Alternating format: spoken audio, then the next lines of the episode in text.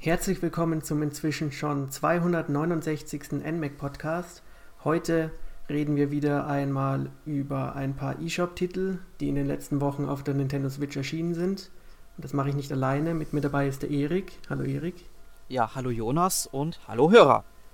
Und der Sören. Hallo Sören. Ja, auch von mir. Hallo ihr zwei und hallo Hörer. Ja, hi Sören. Ähm, wie wir alle wissen, erscheinen ja pro Woche immer mehr Spiele im Nintendo eShop. Inzwischen sind es sicherlich schon mindestens 20 bis 30, die da erscheinen. Und mit unserem eShop Roundup wollen wir ja ein bisschen versuchen, die Highlights der letzten Wochen ja, herauszuheben. Und deswegen hat jeder von uns ein Spiel mitgebracht. Ähm, was habt ihr denn heute dabei, was ihr besprechen wollt? Ja, also, also ich habe ähm, Reverie, die Sweet Ass Edition vom neuseeländischen Entwicklerstudio Rainbite mit dabei. Okay. Ja, von mir kommt äh, The Lair Princess and the Blind Prince von NIS America. Dass ihr immer die Publisher wisst. Ja. Ähm, und ich habe sozusagen in den letzten Wochen viel oder relativ viel Wargroove gespielt, womit wir auch mal anfangen können, denn wer damals die Ankündigung der Nintendo Switch mitverfolgt hat und auch die nächsten Monate begleitet hat, der, dem sagt der Titel bestimmt etwas, denn der wurde schon im Februar 2017 angekündigt, also noch vor dem Release der Switch und ähm, ist natürlich direkt an Advance Wars angelegt. Zumindest versucht der Titel die Inspiration der alten Advance Wars Teile sozusagen mitzunehmen. Sowohl vom Gameplay her, ähm, aber auch so ein bisschen der optische Look erinnert ein bisschen an diese alten Pixel Advance Wars. Und das ist ja schon mal eine sehr hohe Erwartungshaltung, die man dem Spiel dann gegenüber aufbringt. Und entwickelt wurde das von Chucklefish. Die haben davor noch keine Spiele dieser Art entwickelt, soweit ich weiß. Im Gegensatz zu Intelligent Systems, die natürlich mit Advance Wars und Fire Emblem ziemlich viel Erfahrung in diesem Genre haben. Und das merkt man, finde ich, auch in gewissen Punkten, denn es ist eben ein runden Strategiespiel, aber nicht wie Advance Wars im militärischen, äh, aktuellen Setting, sondern eben in einer Fantasy-Welt. Und inhaltlich, die Story ist leider relativ vernachlässigbar. Es geht um eine junge Königin, Mercia, die eben ihr Königreich zurückerobern muss und dabei eben auf, über die Landkarte streift und unterschiedliche ähm, Gegner besiegt und neue Verbündete für sich gewinnt. Und auch wenn die Geschichte anfänglich einen interessanten Eindruck macht, weil man auch mal kurz auf der Seite der Bösen spielt, ist es leider nicht der Grund, warum man das Spiel spielen sollte. Sören, du hast es ja auch gespielt. Mhm. Wie fandest du denn die Geschichte bisher? Mm, sehr seicht. Ja, also man muss ja sagen, in Advance Wars war es ja auch eher eine Geschichte, die sich im Hintergrund ja. hielt, außer vielleicht beim letzten Teil, der sich dann ernster nahm. Die fand ich auch gar nicht so schlecht in Days of Woon.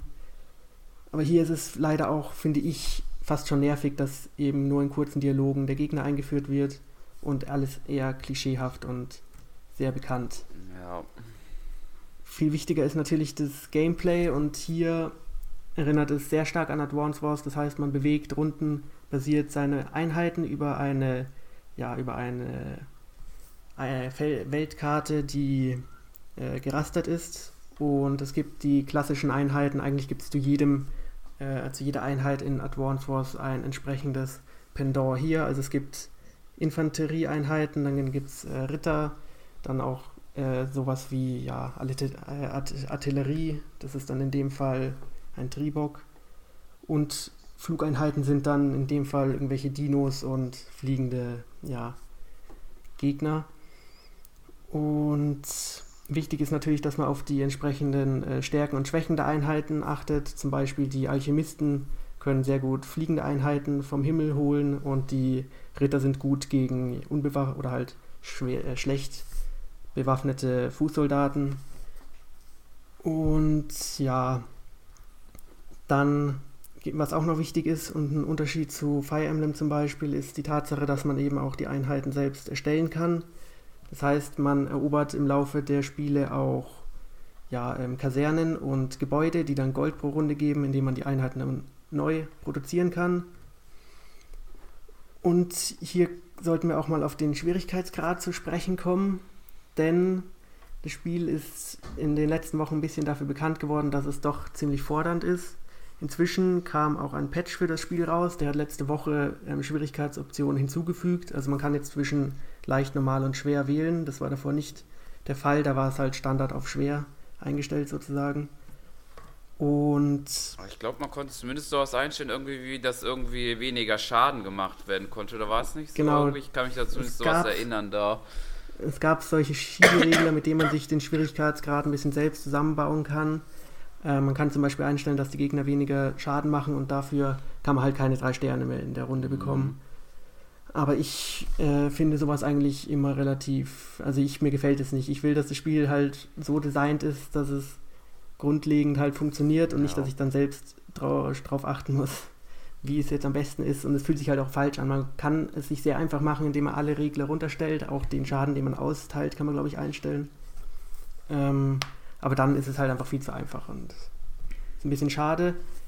Aber es hat auch seine Vorteile, denn der Schwierigkeitsgrad ist ja auch etwas, was in Advance Wars zu Teilen ausgeblieben ist. Es gab zwar dann die Advance-Kampagne am Schluss, in manchen Teilen. Aber ansonsten finde ich, dass die KI hier auch auf dem hohen Schwierigkeitsgrad relativ gut agiert. Also die nutzt schon die Fehler aus. Man muss immer darauf achten, wie man sich positioniert.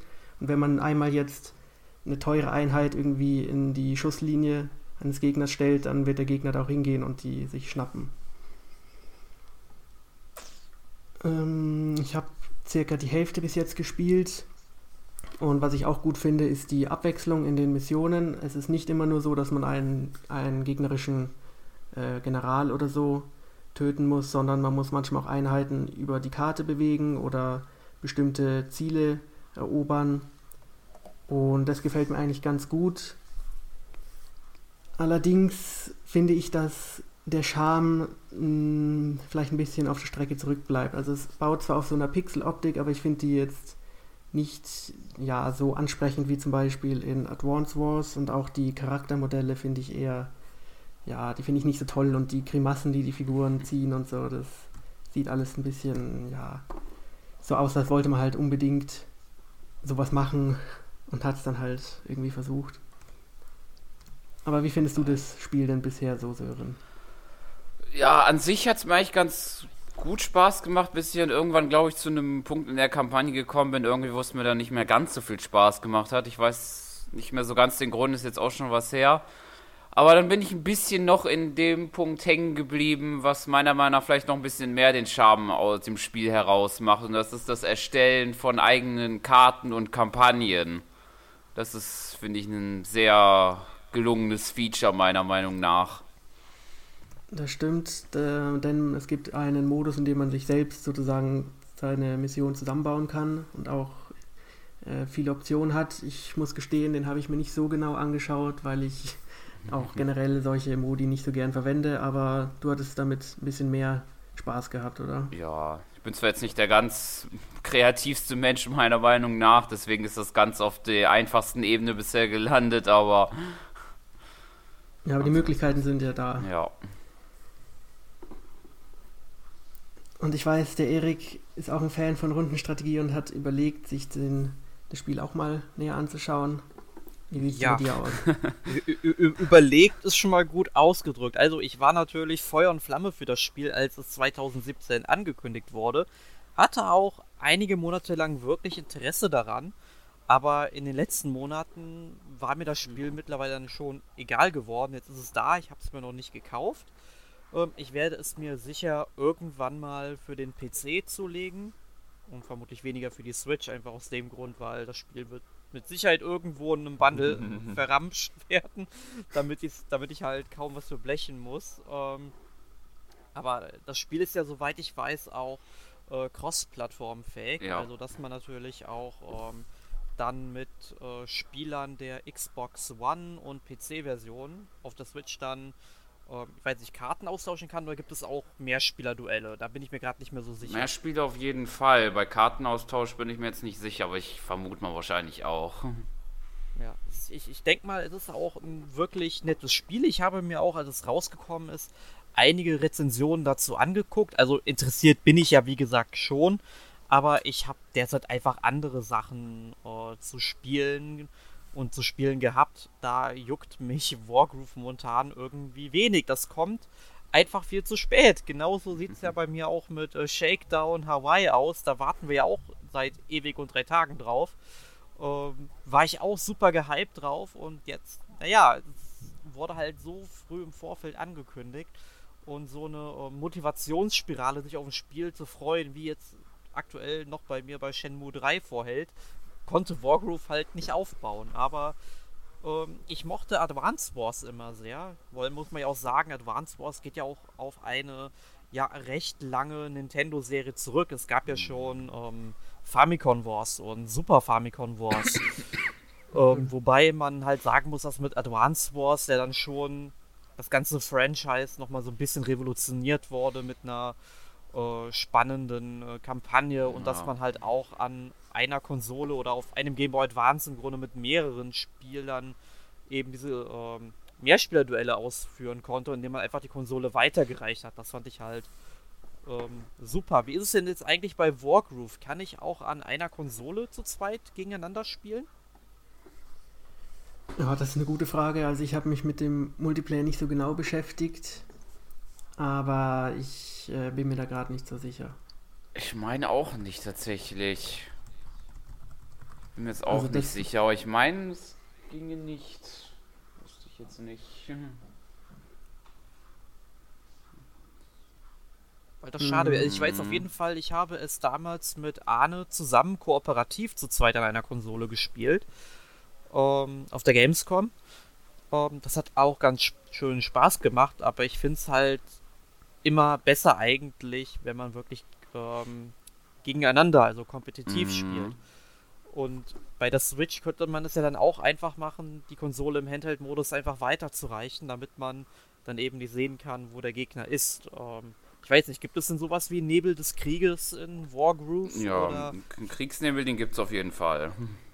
Ja, ich habe gerade nochmal nachgeschaut, also es gibt tatsächlich den Modus, ah, okay. wie du ihn schon angesprochen hast, und man kann dann auch die Switch weiterreichen. Perfekt. Was wie gesagt beim äh, Nebel des Krieges äh, ganz sinnvoll ist. Hm. Und ja, den Online-Modus hat es halt dann auch man, noch. Weil sonst bräuchte man den Handheld-Modus ja im Grunde nicht, weil ja. wenn es sowieso sichtbar wäre, dann ähm, ja auch einfach. Genau. Aber ich denke mal, es ist gut rübergekommen, dass es auf jeden Fall ein nettes Spiel ist. Es ist nicht schlecht, aber es hat vielleicht, je nach der Erwartungshaltung, die man hatte, nicht alle Erwartungen erfüllt. Und ich denke mal, wir werden alle nochmal darin bestätigt, dass wir jetzt doch noch mehr ein richtiges Advance Wars nochmal sehen wollen. Aber ja. mal sehen.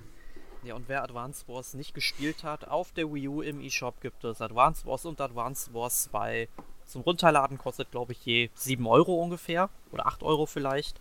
Das sind auch super tolle Spiele. Da kann man sich zumindest mal für etwas weniger Geld ähm, mal in ja, derlei Spiele reinschnuppern. Genau, nur zu empfehlen. Ja. Dann machen wir mal weiter mit unserem nächsten Titel, denn Sören hat in den letzten Wochen The Liar Princess and The Blind Prince gespielt. Genau. Was ist denn das für ein Spiel?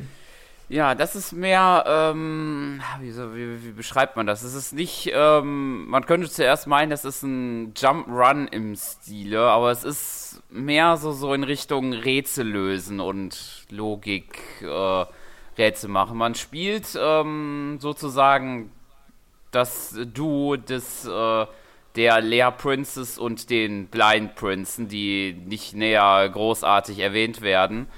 Es passiert einmal so, dass äh, dieser Prinz in einen Wald geht und dann war das der Gesang, ich weiß nicht genau, auf jeden Fall den Gesang eines Wolfs hört, äh, der dann natürlich neugierig ist und weiterhin geht und dann der Wolf das gar nicht mag und ihn dann ja so zuschlägt, dass er dann erblindet.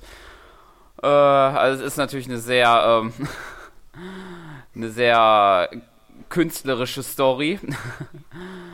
Äh, und dann geht es halt so los, dass ähm, der Wolf ähm, sich dann denkt, oh nein, was habe ich getan? Und äh, dann Rat bei einer Hexe sucht, die ist dann, äh, sie dann halt in eine Prinzessin verwandelt. sodass diese dann äh, den Prinzen mitnehmen, also sozusagen ähm, begleiten kann, damit er dann seine, sein Augenlicht wieder bekommt. Und dann äh, geht halt die Reise los, dass die zwei sich in den Wald begeben. Man muss halt immer gucken, dass man äh, äh, Gegner, die kommen, besiegt, damit die nicht den Prinzen angreifen.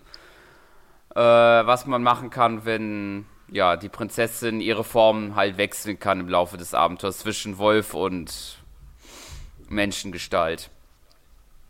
Es ist ganz äh, nett gemacht. Äh, die Zwischensequenzen sind ganz schön gemacht. Der Artstyle ist recht schick.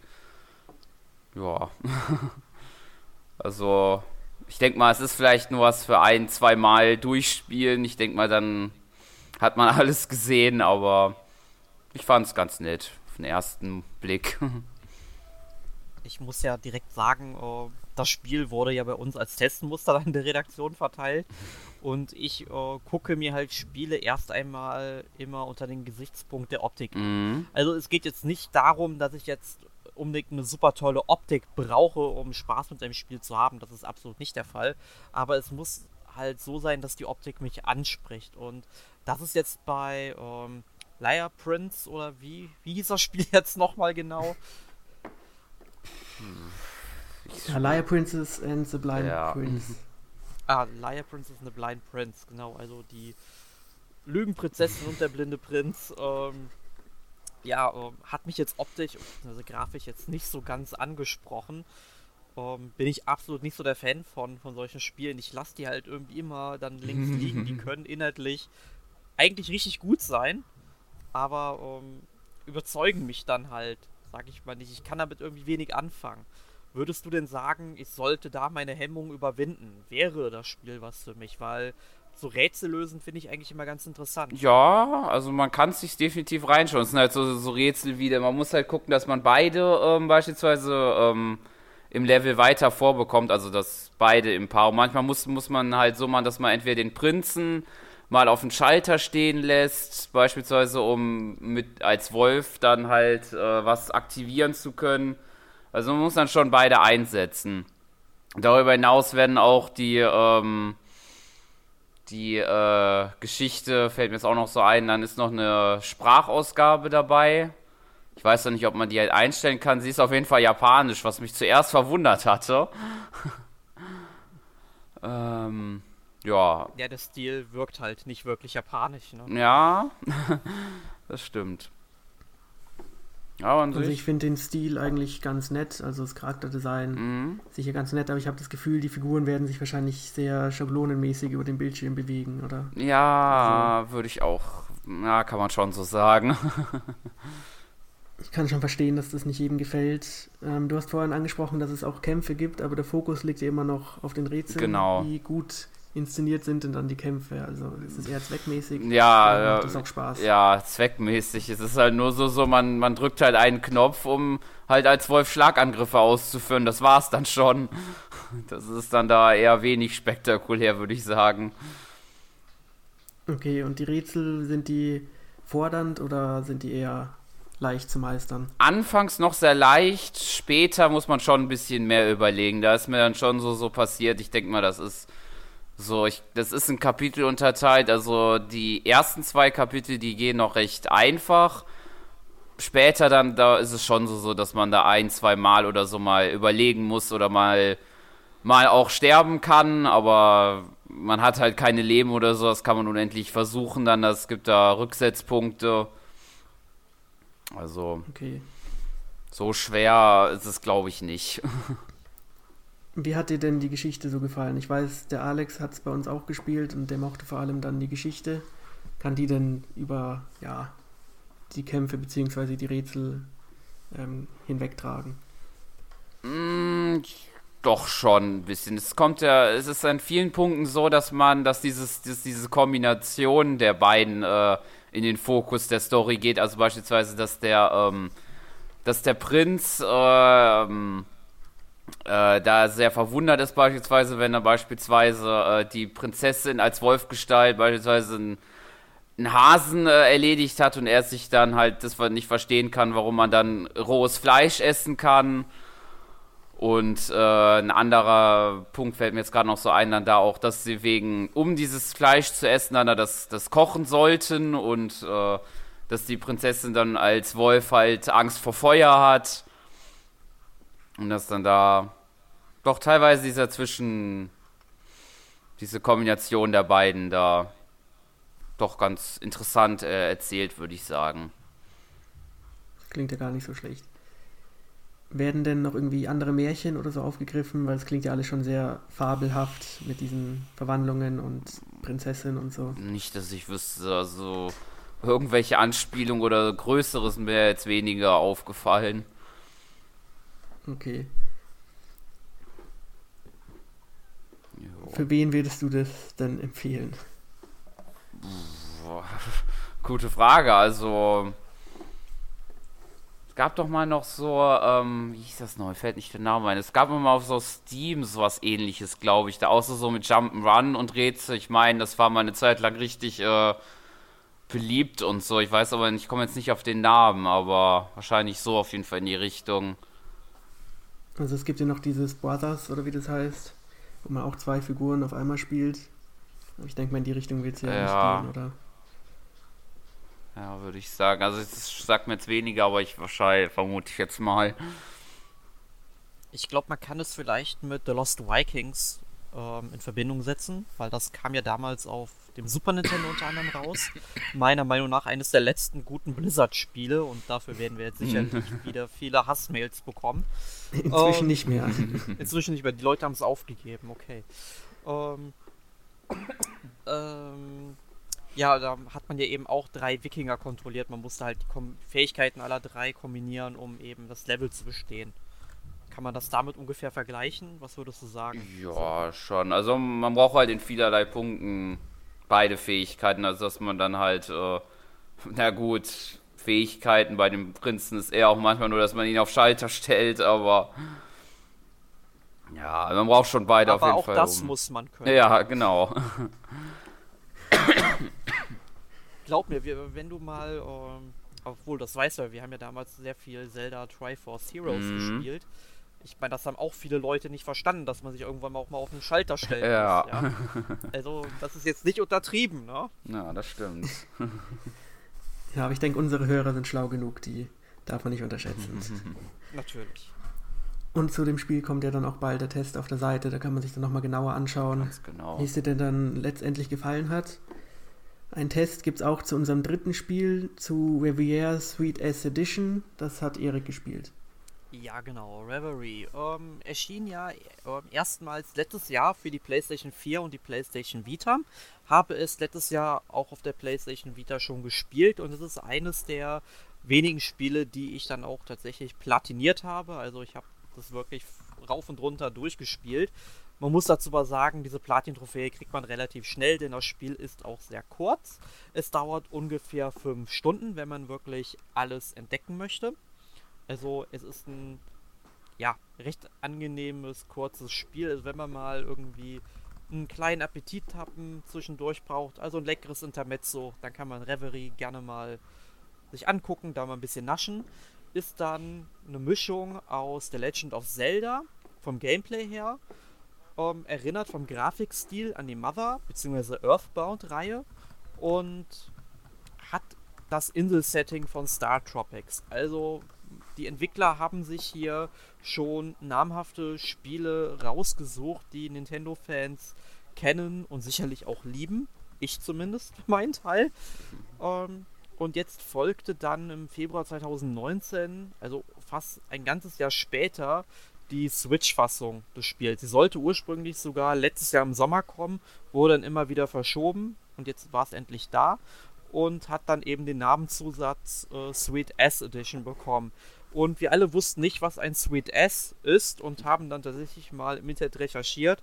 Ähm, bedeutet wohl, ähm, es kommt aus dem neuseeländischen Englisch, ähm, weil es ist ja auch ein neuseeländisches Entwicklerstudio, was dahinter steckt, dass es irgendwie sehr cool bedeutet oder sowas. Ob diese Edition jetzt sehr cool ist, lasse ich mal dahingestellt, denn wirkliche Neuerungen gibt es nicht. Also es gibt ein paar neue Dialoge im Spiel, ein neues Minispiel, einen weiteren Schwierigkeitsgrad, ein paar erweiterte ja, Sprites von den Figuren, also eine kleine grafische Überarbeitung dabei auch.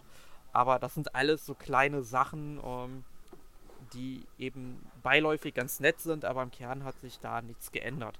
Aber um mal auf das Spiel zu sprechen zu kommen, beziehungsweise auf die Story. Also Reverie dreht sich um den, ja, jungen Tai, der möchte auf der Insel Toromi bei seinen äh, Großeltern Urlaub machen. Die Mutter bringt ihn dann auch mit einem Schiff hin. Es ist auch so eine fiktive neuseeländische Insel. Und ähm, die Geschichte basiert im Grunde auch auf einer ähm, Legende der neuseeländischen, ähm, ja, ich weiß nicht, ob ein Ureinwohner sagen kann, aber auf jeden Fall die ähm, Native Neuseeländer sozusagen. Ähm, basiert wohl auf einer Legende davon, ähm, die eben besagt, dass mal ein paar Brüder einen Angelausflug gemacht haben und die haben sich dabei eben zerstritten, weil ähm, es waren insgesamt vier Brüder und der vierte Bruder hat dann nicht aufgeben wollen, nachdem sie nichts gefangen haben und hat danach diese Insel Toromi eben aus dem Meer gezogen und da waren die halt alle neidisch und haben ihn dann ähm, ja, sag ich mal, ins Meer geworfen. Er ist dann halt ertrunken, er hat sich verflucht und sie sind dann ebenfalls auch noch umgekommen. Und die Geister dieser verstorbenen Brüder lassen den Insulanern eben keine Ruhe mehr. Und darum dreht sich eben das Spiel, dass diese Geister irgendwie äh, besänftigt werden wollen. Und der Junge erlebt dann eben quasi im Stile von den Goonies, ja, so eine kleine, nett erzählte Geschichte. Und er muss dann eben die Insel erkunden, findet dann auch verschiedene Dungeons, die dann auch ähnlich wie in Zelda mit Rätseln bespickt sind. Man findet dann auch immer so das Dungeon-Item, äh, wie zum Beispiel dann irgendwie eine Taucherbrille mit Schnorchel, damit man auch äh, im Meer und im, in den Flüssen tauchen kann, etc. Ihr kennt das Prinzip, damit kann man dann neue Teile der Insel wiederum erkunden. Und ja, dann eben neue Orte entdecken. Und das funktioniert auch in Reverie sehr, sehr gut. Man hat dann zum Beispiel einen äh, Wald mit so einem riesigen Baum als Dungeon. Dann gibt es auch, ich glaube, noch so eine Krypta, wo man rumläuft. Oder eben ein äh, Vulkan, den man dann erkunden kann. Und das Ganze ist sehr, sehr nett. Ähm, alles dargestellt und umgesetzt. Und jetzt würde ich gerne mal euch fragen, würde das Spiel euch so im ersten Moment ansprechen, wenn ihr es dann im eShop finden würdet? Also das Spiel sieht ja schon mal direkt aus wie A Link to the Past, zumindest ein bisschen, und wie Mother. Es geht ja so weit sogar, dass die Oberweltkarte sogar an A Link to the Past angelehnt ist, oder? Mm. Zumindest sah es ein bisschen danach mm. aus. Nee, würde ich gar nicht. Also A Link to the Past auf keinen Fall. Okay. Also, also vielleicht eher so ein bisschen Link's Awakening. Das und also ich muss sagen, ich habe Mother nie gespielt, aber ich weiß, Schäm dass es tolle Spiele sind. Ähm, aber wenn ich mir den Grafikstil so anschaue, dann finde ich schon ein bisschen befremdlich, wenn dann dieser Typ mit Baseball, oder nicht Baseballschläger, mit Baseballcap oder so, dadurch ja, so Zelda-Dungeons rennt. Aber das ist, denke ich mal, der Humor, ja, den man hat, abkennen muss. Er hat einen Cricket-Schläger. genau, kein Amerikaner. Ja, ja, ja die erste Waffe, die man findet. Und er, erinnert ein bisschen an Ness aus Earthbound, das muss man halt mhm. auch sagen, so mit dem, mhm. mit dem Käppchen und dann halt dem Schläger, wobei Ness halt einen Baseballschläger hat. Aber ich bin mir sicher, es, ja, es würde mir sicher gefallen, vor allem du hast gesagt, es dauert nur so fünf Stunden und die sind ja wohl relativ gut äh, getaktet, also es gibt keine Leerlauf, oder? Nee, also du läufst halt einfach von einem Ort zum anderen, erkundest dann auch die ganzen Teile der Insel. Also du hast da einen langen Sandstrand, du hast einen Wald, du hast dann irgendwie eine Farm, wo dann Kiwis rumlaufen. Ähm, also die Vögel, nicht die Frucht. Ne? Ähm, aber ähm, wobei das bei der Frucht mich nicht wundern würde, weil äh, das Spiel ist dann doch sehr humorvoll. Der erste Bossgegner, den man im Spiel dann auch bekämpft, ist dann eine verfluchte Waschmaschine, ähm, die dann eben Wäsche auf einen schleudert, beziehungsweise ist ein Wäschetrockner, glaube ich, egal. Ähm, und später im Spiel kann man dann auch noch so ein Minispiel absolvieren. Da kann man dann Airhockey gegen eine ja, Mikrowelle bestreiten. Also es ist dann doch sehr witzig eigentlich gemacht. Es ist jetzt nicht so, dass ich sagen würde, das Spiel ist jetzt mega humorvoll. Es ist charmant inszeniert. Und ich denke mal, je jünger man ist, desto alberner und lustiger findet man das Ganze dann auch. Aber es ist auf jeden Fall, es wirkt im Endeffekt wie aus einem Guss. Okay, das können nicht viele Spiele von sich behaupten. Also letztes Jahr ist ja zum Beispiel noch Blossom Tales erschienen, das ja auch ein bisschen an Zelda erinnerte. Welches Spiel würdest du denn bevorzugen? Ich würde also von der Qualität her würde ich sagen tatsächlich äh, Blossom Tales, weil es dann doch schon ein bisschen eigenständiger ist. Allein wenn man mal sich die Dungeons von Blossom Tales anguckt, die sind ja teilweise riesig und teilweise mit Monstern richtig vollgestopft. Da kämpft man teilweise in einem Raum mal gegen 30, 40 hm. Gegner. Äh, das fand ich dann doch schon ein bisschen interessanter als dann hier, dann man kommt in einen Raum, man bekämpft dann, weiß ich nicht, vier Ratten, dann öffnet sich die Tür, man kommt in den nächsten Raum. Also Blossom Tales ist auf jeden Fall ein bisschen epischer und ist dann von der Spielzeit her auch zwei bis dreimal so lang wie Reverie. Ähm, man muss aber halt auch abschätzen, was möchte man jetzt lieber spielen. Möchte man jetzt halt wirklich so eine richtige Fantasy-Welt haben, die auch wunderbar inszeniert ist und die auch viel zu entdecken bietet, wenn nicht sogar noch mehr als in ähm, Reverie. Vor allem im Reverie gibt es eigentlich so abseits der Haupthandlung nicht so viel zu tun. Man läuft halt rum, äh, man entdeckt immer wieder was, aber hauptsächlich sammelt man dann irgendwelche Federn von rezenten neuseeländischen Vögeln ein, die man dann halt zu Hause in sein äh, Buch klebt. Das war's dann im Grunde auch. Die bringen halt nicht wirklich was. Ähm, Außer Achievements.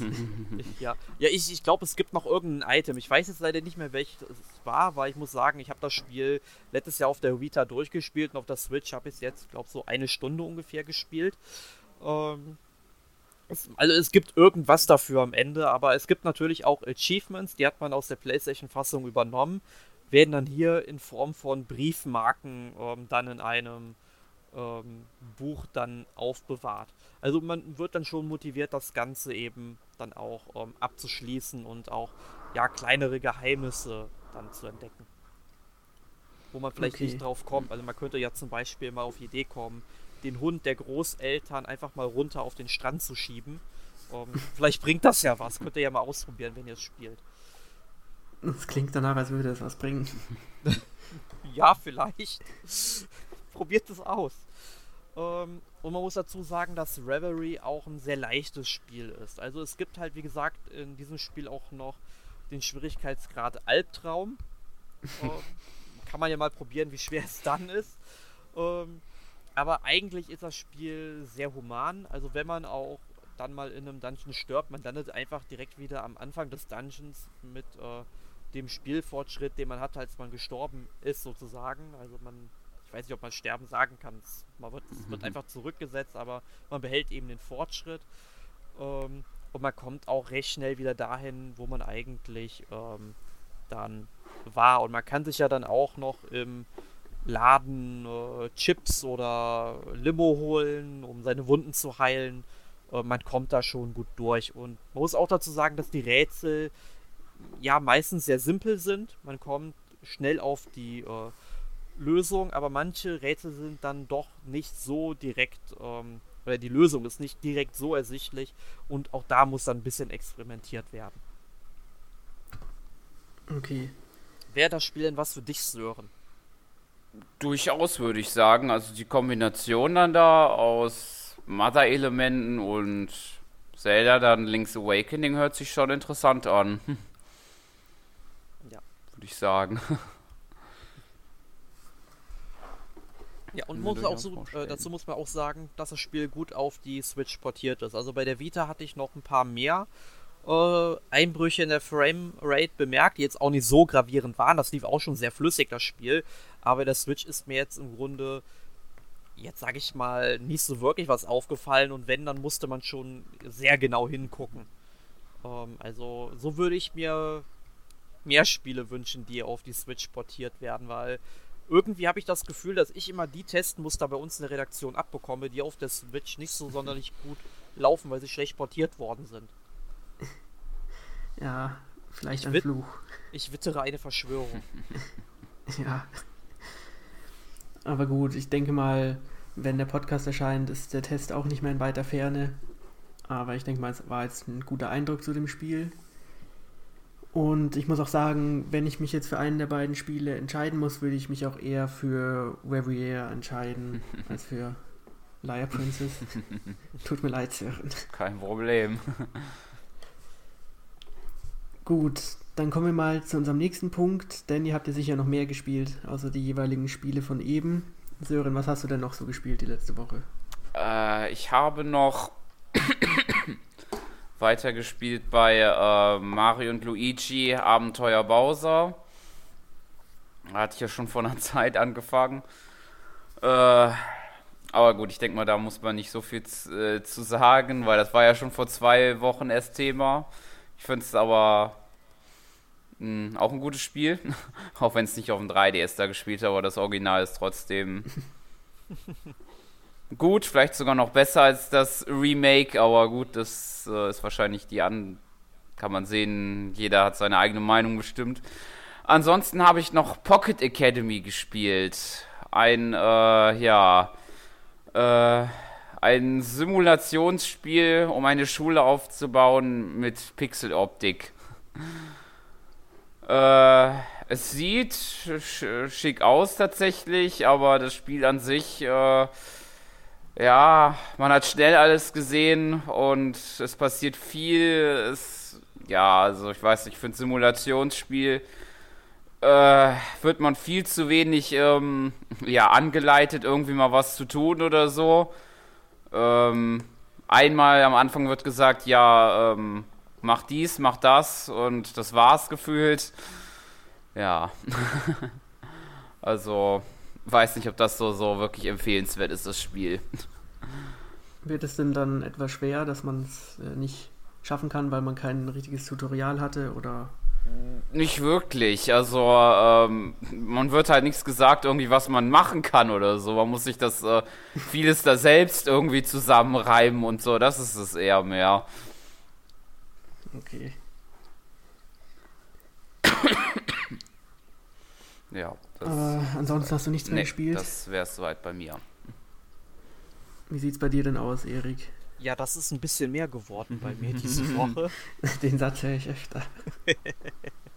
ja, also ich habe ähm, diese Woche eigentlich sehr viel an der Projektarbeit für die Uni gearbeitet, kam also jetzt nicht so viel zum Zocken, habe aber, wenn es die Zeit zugelassen hat, ähm, mal hier ein bisschen Anime geguckt und gespielt habe ich ähm, mal ein bisschen Skyrim wieder auf dem PC habe jetzt ähm, Flusslauf hinter mir gelassen und erkunde da jetzt was die Gegend.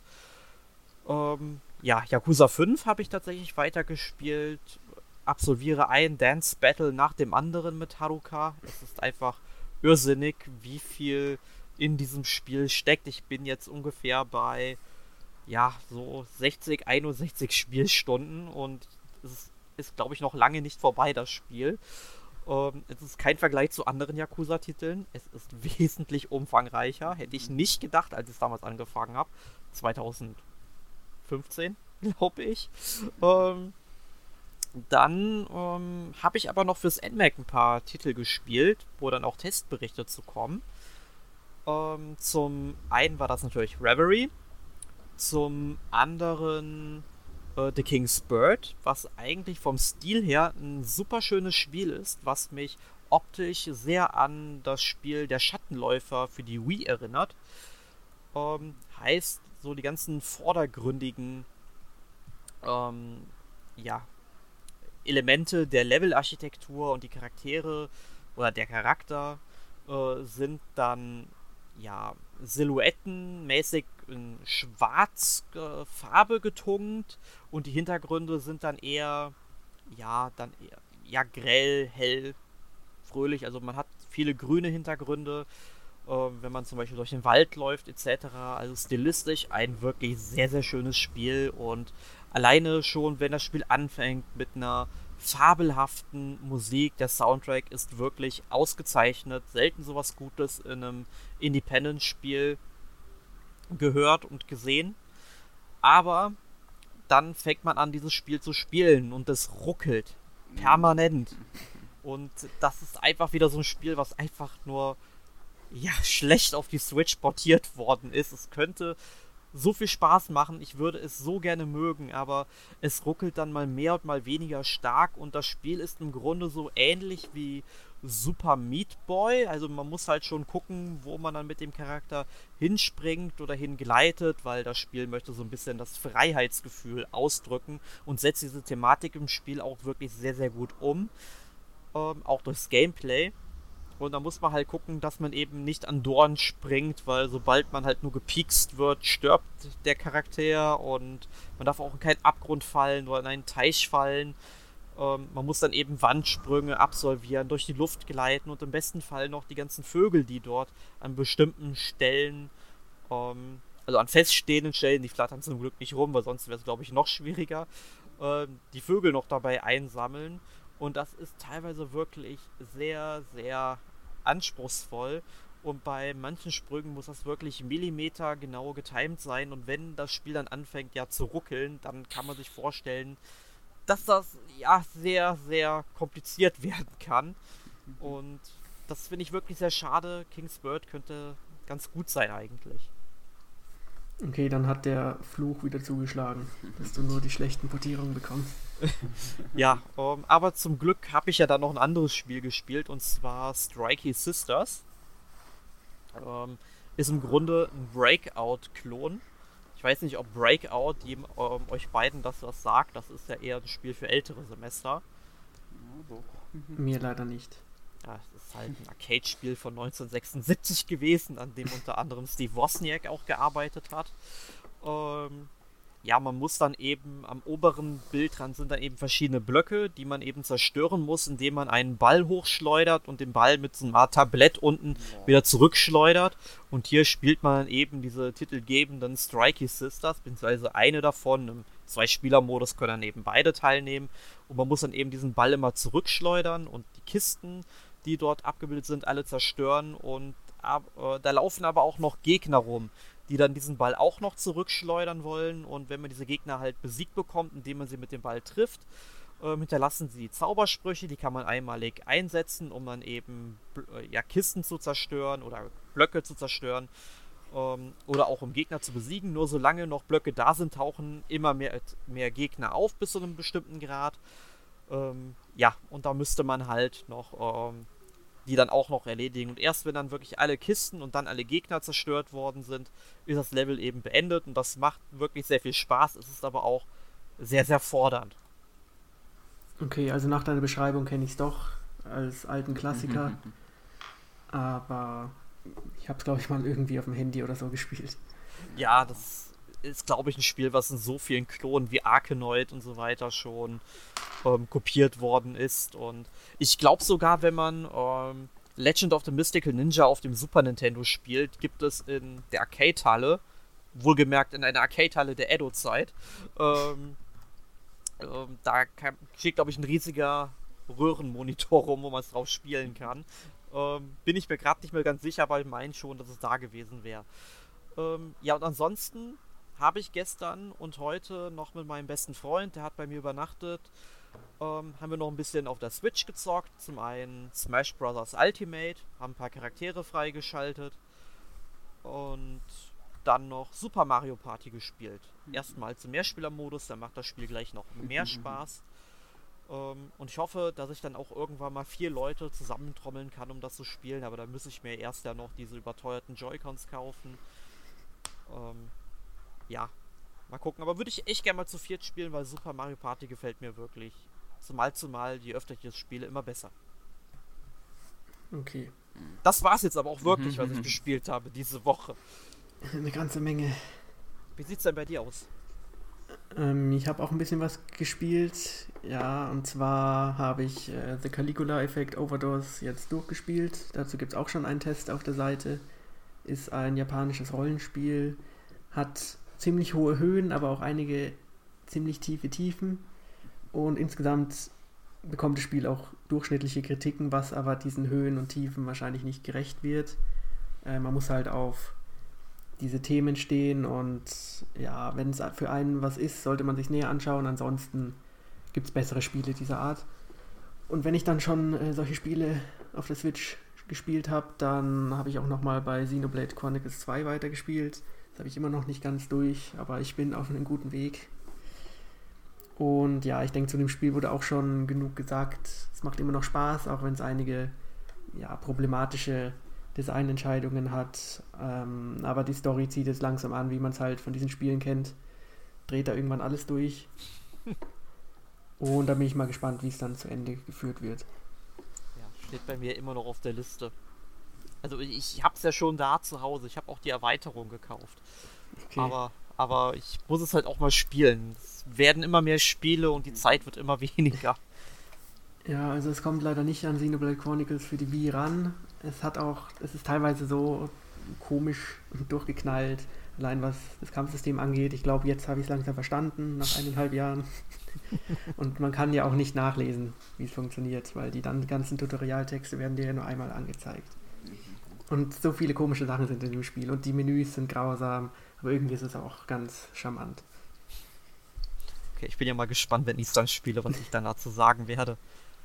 Ja, aber das Charakterdesign ist schlimm und die Texte sind teilweise schlimm und ja. Aber kann man sich durchaus mal anschauen. Und dann habe ich noch einen Klassiker gespielt, der jetzt neu auf der Switch rauskam, nämlich Tetris 99. Ja, genau. Oh, ja, ja, ja. Fällt mir auch ein, habe ich auch war, ja, gespielt. Habt ihr alle gespielt. und zwar, im Grunde kam ich ja noch nie wirklich mit Tetris äh, zurecht. Also ich habe früher ein bisschen gespielt hier und da, aber nach fünf Minuten gab es Besseres zu spielen. Aber jetzt durch Tetris 99 bin ich auch das erste Mal richtig reingekommen in das Spiel und langsam verstehe ich auch den Reiz hinter den Mechaniken und man merkt halt, wie man besser wird und wie man langsam versteht, wie das Spielprinzip funktioniert. Also wie man effektiv Steine platziert. Tetris kennt ja jeder. Also wenn du wirklich mal ein gutes Tetris spielen möchtest, ich kann dir sehr Tetris Party für Wii und den DS empfehlen. Okay. Es sind wirklich fantastische Titel, mit denen du vielleicht sogar noch mehr Spaß haben kannst als mit Tetris 99, weil Tetris 99 ist ja wirklich halt Battle Royale Tetris, ja. Ende mehr nicht. Ne? Aber vielleicht liegt es sogar daran, dass es mir Spaß macht, weil man wirklich auch sehr emotional teilweise wird. Mehr als jetzt bei irgendwelchen anderen Spielen, wenn man dann die Gegner mit den Tetris äh, verseucht und man dann sich aufregt, dass man die ganzen Steine reinbekommt und so das ist halt so das Paradoxe bei Tetris. Es ist eigentlich ein Casual-Spiel, aber wenn du es ja. wirklich meistern willst, wird es direkt zum Hardcore-Titel. Mm. Ne? Und es gibt es so, bei so wenigen Spielen, wo man das sagen kann. Ja, und ähm, du bist ja schon mal Erster geworden.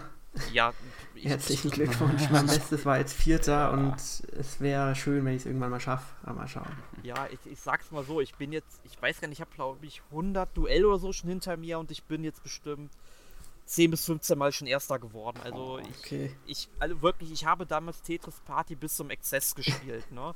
Also daher ähm, kann ich auch sagen, mit dem Titel wirst du wirklich gut in Tetris und ich war damals bei Tetris Party auf der Wii. Ähm, war ich auch auf der Weltrangliste, wo ich es online gespielt habe, mal auf Platz 30 und ich glaube auf der deutschen Liste mal auf Platz 6, ja, ähm, oder war, vielleicht war es kontinental, ich bin mir nicht sicher.